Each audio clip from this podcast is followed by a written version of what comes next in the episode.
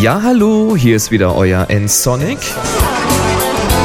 Heute mit einfach Mac. Backups sind wichtig, darum schauen wir uns heute mal Super Duper und Time Machine auf dem Drobo an.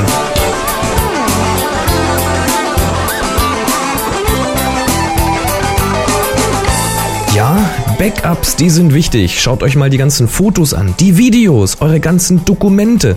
Das sind Erinnerungen, das sind Geschäftsdokumente, die ihr da auf euren Festplatten rumfliegen habt. Und heutzutage haben wir Festplatten mit ja 2 Terabyte und nach oben scheint keine Grenze gesetzt zu sein. Es werden also immer mehr Daten. Tausende von Fotos und Dokumenten. Und jetzt stellt euch mal vor, die sind einfach so weg. Zack unwiderruflich. Einfach alles weg. Ja. Backups sind wichtig. Wie ich wiederhole mich hier, das ist völlig egal, denn hey Leute, Backups sind wichtig.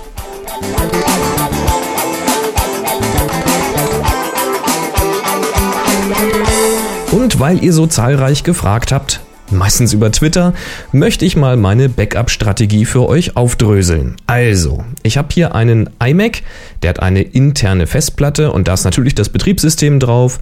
Da sind derzeit noch meine ganzen Bilder drauf und natürlich alle so anfallenden Daten. Also E-Mails, Texte, die man mal so schreibt und so weiter und so fort. Diese interne Festplatte, davon mache ich regelmäßig mindestens einmal in der Woche ein 1 zu 1 Backup. Ich mache also ein Image, was eins zu eins darstellt, was auf dieser Festplatte drauf ist. Dann habe ich eine externe Festplatte, da sind meine Geschäftsdokumente drauf, das ist so eine Datenbank von einem Dokumentenmanagementsystem. Das kann ich vielleicht mal in einer späteren Folge vorstellen. Und da sind derzeit auch meine Podcasts drauf. Also alles, was ich so hören möchte, was ich dann eben auch archivieren möchte. Naja, eben Audio- und Videopodcasts. Auch von dieser externen Festplatte hauptsächlich wegen der Geschäftsdokumente, mache ich ein Backup als 1 zu 1 Image. Das heißt, die Festplatte habe ich nochmal 1 zu 1, so wie sie jetzt ist, gesichert. Und jetzt ganz aktuell, seit ganz neuesten, da mache ich zusätzlich von der internen Festplatte, also mit dem Betriebssystem und den Bildern und so weiter, ein Time Machine Archiv. Dazu gleich später noch. Nun, worauf sichere ich überhaupt? Ich meine, Backups brauchen ja enorm viel Platz. Ja, das ist ein Problem, denn meine interne Festplatte hat inzwischen 2 Terabyte und die externe Festplatte, die hat auch 500 Gigabyte. Naja, das läppert sich. Ich habe übrigens noch eine zusätzliche externe Festplatte, die wird aber nicht gesichert. Die habe ich einfach Zwischenablage getauft. So für großes Zeug, was man jetzt noch gar nicht so sichern will oder überhaupt nicht sichern möchte. Ähm, das ist dann ganz praktisch. Ja, aber worauf sichere ich? Ich sichere auf einem Drobo. Habe ich ja in vergangenen Folgen schon mal drüber gesprochen. Drobo, da sind bei mir viermal ein Terabyte Festplatten drinne. Das heißt, ich kann so knapp drei Terabyte Nutzdaten speichern. Das kommt daher, weil diese Platten RAID-ähnlich miteinander verknüpft sind. Es werden also Daten redundant gespeichert auf diesen Platten. Und das heißt, dass jederzeit eine Festplatte ausfallen kann, ohne dass Daten verloren gehen. Das Schöne beim Drobo ist, dass man jederzeit größere Festplatten reinstecken kann, also einfach eine Platte rausziehen, größere Festplatte reinstecken, dann warten, das kann relativ lange dauern, bis sich das Ganze neu reorganisiert hat. Und dann steht schon wieder etwas mehr Platz zur Verfügung. Das macht man dann Platte für Platte und dann hat man alles schön aufgerüstet. Nun kann man natürlich sagen, na ja, aber wenn da eine Platte ausfällt fällt, und man steckt eine neue Platte rein, Während dieser Stunden, das können dann auch mal Tage werden, je nachdem wie groß das ganze ähm, System wird, während dieses also wieder neu aufgebaut wird, während also diese Redundanz wiederhergestellt wird, da sind ja die Platten doch relativ stark gestresst. Und was ist denn, wenn jetzt in dieser Zeit eine zweite Platte ausfällt? Ja, dann ist halt alles weg, Leute. So einfach ist das. Wer Angst davor hat, der muss sich ein System kaufen, wo zwei Platten ausfallen können und muss sich die Frage gefallen lassen, was denn passiert, wenn die dritte Platte ausfällt. So viel nur mal dazu. Übrigens noch ein ganz, ganz wichtiges Wort. Ein RAID ersetzt kein Backup. Das ist ganz wichtig zu verstehen. Das RAID steigert die Verfügbarkeit. Wenn ihr also auf einem RAID-System arbeitet, im einfachsten Fall ist das eine gespiegelte Festplatte, dann habt ihr keinen Arbeitsausfall, wenn eine Platte ausfällt. Ihr könnt einfach weitermachen. Die Verfügbarkeit ist einfach gegeben. Wer aber aus Versehen Daten löscht, tja, der hat mit dem RAID nichts gewonnen, denn die Spiegelung löscht das natürlich auch gleich von der anderen Platte. RAID ist also kein Backup. Bei mir ist das RAID oder das Drobo in diesem Fall ein reines Backup-Laufwerk. Ich erhöhe damit also die Verfügbarkeit meines Backups. Ich arbeite da nicht drauf, sondern parke nur meine Backups da drauf. Hab also ein quasi ja ein zusätzliches Netz oder einen doppelten Boden, wenn ihr so wollt, für mein Backup. Ja, und Backups brauchen halt viel Platz, deswegen eben der Drobo, habe ich ja gerade erklärt, der wächst eben mit. Und das Ganze geht eben so, ganz kurz nur erklärt, der, den Drobo, den kann man zum Beispiel mit 16 Terabyte einfach mal so formatieren, obwohl da eigentlich nur vier einmal äh, viermal ein Terabyte Festplatten drinne stecken, also etwa drei Terabyte nutzbar. Trotzdem lügt dieser Drobo dem System vor, er hätte 16 Terabyte Platz. Und das System glaubt, oh prima, reichlich Luft. Wenn jetzt diese Grenze erreicht wird von diesen circa 3 Terabyte Nutzplatz, dann warnt der Drobo eben und bittet doch darum, dass man jetzt größere Festplatten reinstecken möge. Kann man dann einfach machen und schon geht's weiter, ohne dass irgendwelche Daten verloren gehen oder dass man irgendwas neu formatieren müsste. Soweit also dazu. Platz ist mit Drobo nicht wirklich das Problem, solange es immer größere Platten gibt. Aber womit sichere ich denn? Nun, diese 1 zu 1 Images, habe ich ja vorhin kurz erzählt, vom, vom System und von der externen Platte, die mache ich mit einer Software, die nennt sich Super Duper. Die habe ich mir mal angeschafft.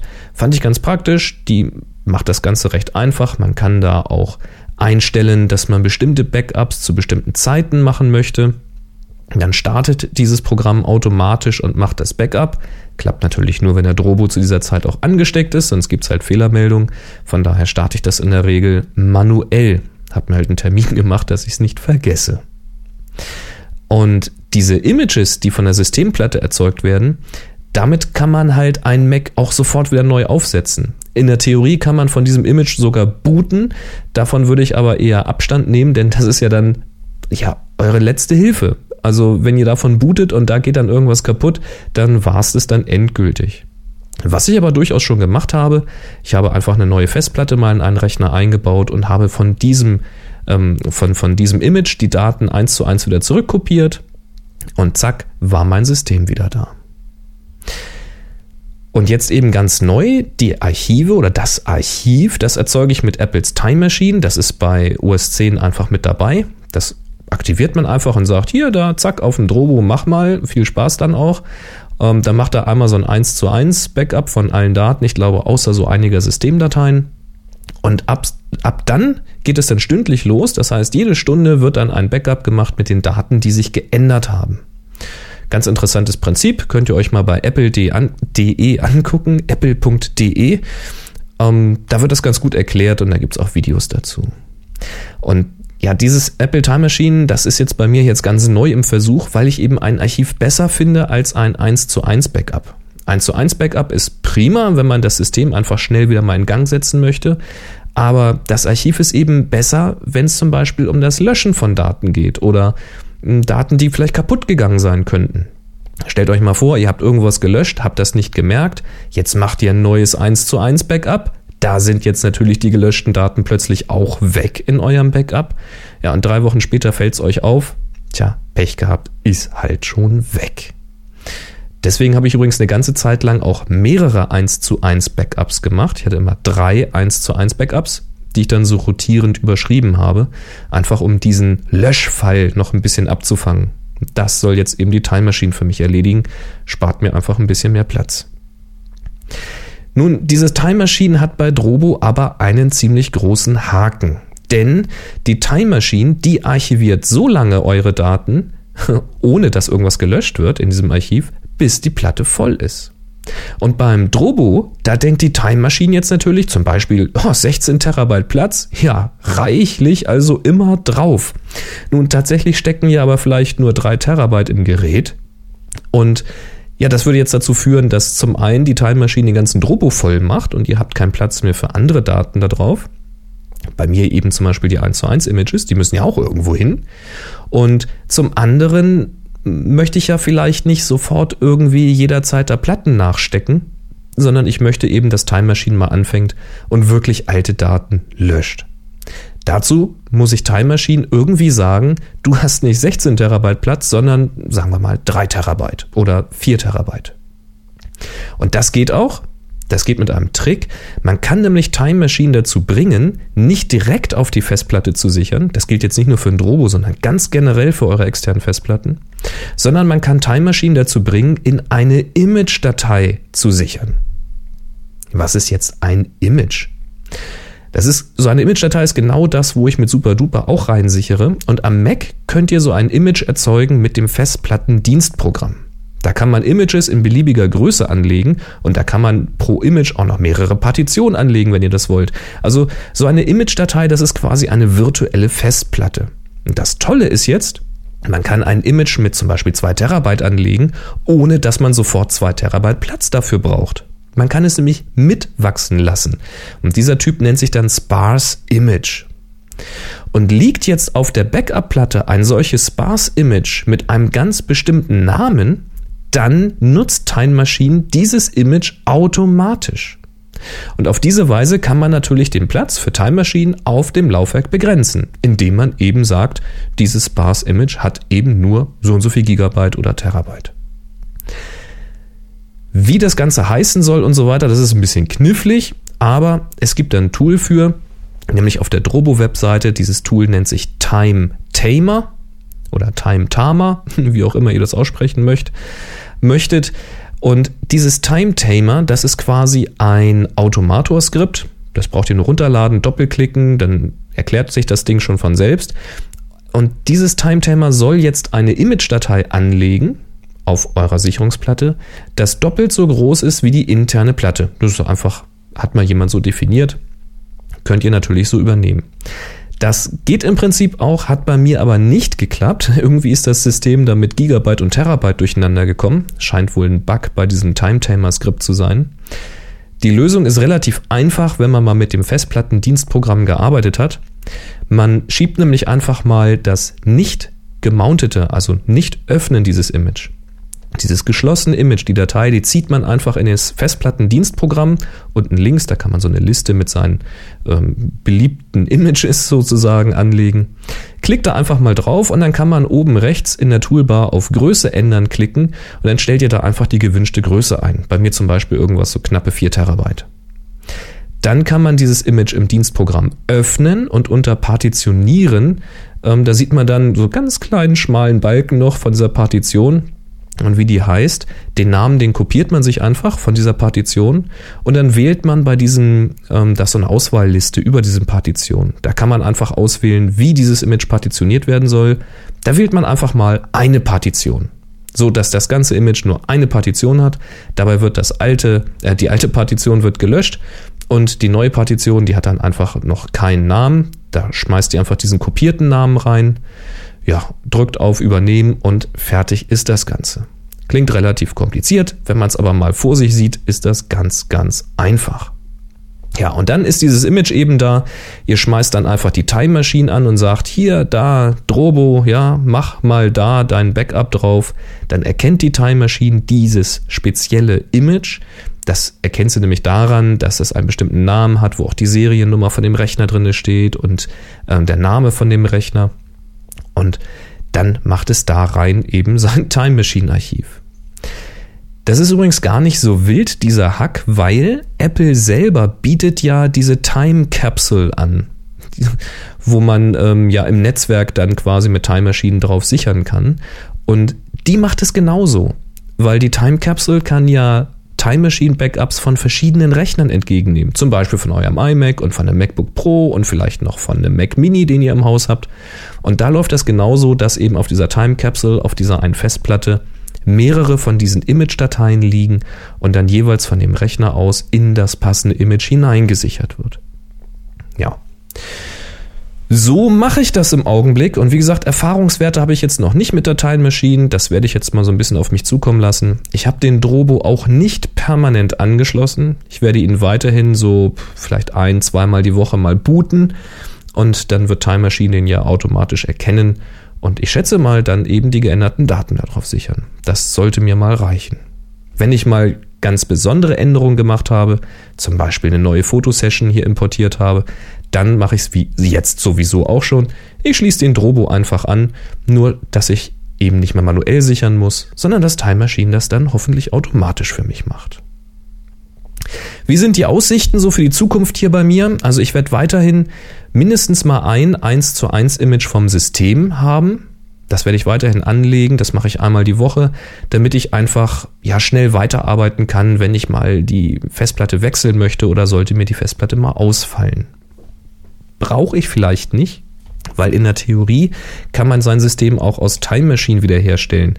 Hab ich halt noch keine Erfahrung mit und deswegen mache ich mir noch diesen zusätzlichen doppelten Boden mit diesem 1 zu 1 Image. Time Machine werde ich halt weiter ausprobieren für das Archiv. Leider ist das aber nur von der internen Festplatte möglich. Ich werde mir also weiterhin 1 zu 1 Images von meiner externen Platte anlegen müssen und ich wünschte mir, ich könnte mit Time Machine auch meine externe Platte sichern, damit ich auch ein Archiv von meinem Dokumentenmanagementsystem habe. Wer weiß, vielleicht geht das ja irgendwie, vielleicht wisst ihr da was, vielleicht kommt da aber auch von Apple bald mal irgendwas. Ich lasse mich da mal überraschen. Soweit zu meiner Backup-Strategie, aber wie sichert ihr denn eure Daten? Schreibt mir doch mal einen Kommentar hier zur Folge 219 unter www.nsonic.de. Nsonic schreibt sich N-S-O-N-I-C. Wenn ihr noch Ergänzungen habt, wenn ihr Fragen für zukünftige Folgen habt oder einfach mal jemanden grüßen wollt, dann könnt ihr mir zum Beispiel eine MP3 schicken unter oder an info@nsonic.de oder ihr greift einfach schnell zum Telefon, zum Handy, wo ihr gerade seid und ruft kurz auf den Anrufbeantworter an. Das ist 05551 99 5874. Natürlich könnt ihr mir auch weiterhin eure Fragen und Ergänzungen in Textform per E-Mail schicken. Und wenn es euch gefallen hat, dann freue ich mich natürlich über eure Bewertungen bei podster.de und natürlich auch im iTunes Store. Und ganz neu, ihr könnt mich jetzt auch flattern, wenn es euch gefallen hat. Und was ist nun wieder Flatter? Nun, das ist so ein Micro-Payment oder ich nenne es mal eher Micro-Donation-System. Schaut mal unter flatter.com, F-L-A-T-T-R.com oder guckt mal auf nsonic.de. Ich verlinke hier mal in Folge 219 den Artikel, den ich über Flatter geschrieben hat, habe. Was ist heute los? Ich finde Flatter ziemlich interessant, ziemlich spannende Sache. Leider noch besser, also man muss ein bisschen anstehen, bis man Zugang kriegt. Aber ich drücke euch die Daumen. Vielleicht seid ihr auch schon bald bei Flatter und dann können wir uns alle gegenseitig flattern. Das wird ganz, ganz toll. Und jetzt werde ich erstmal weiter Backups machen. Und ihr hoffentlich auch. Also, macht's gut. Bis zum nächsten Mal. Tschüss. Sie hörten eine weitere Produktion von nsonic www.nsonic.de